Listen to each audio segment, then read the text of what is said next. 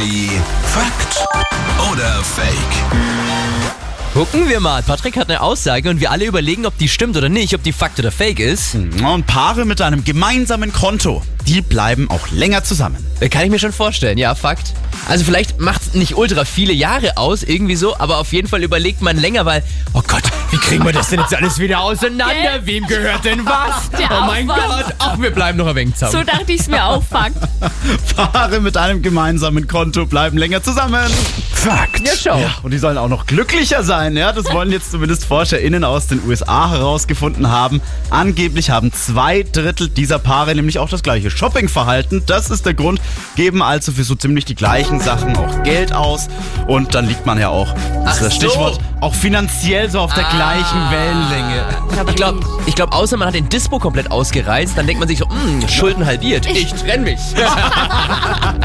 Hier ist Energy, guten Morgen.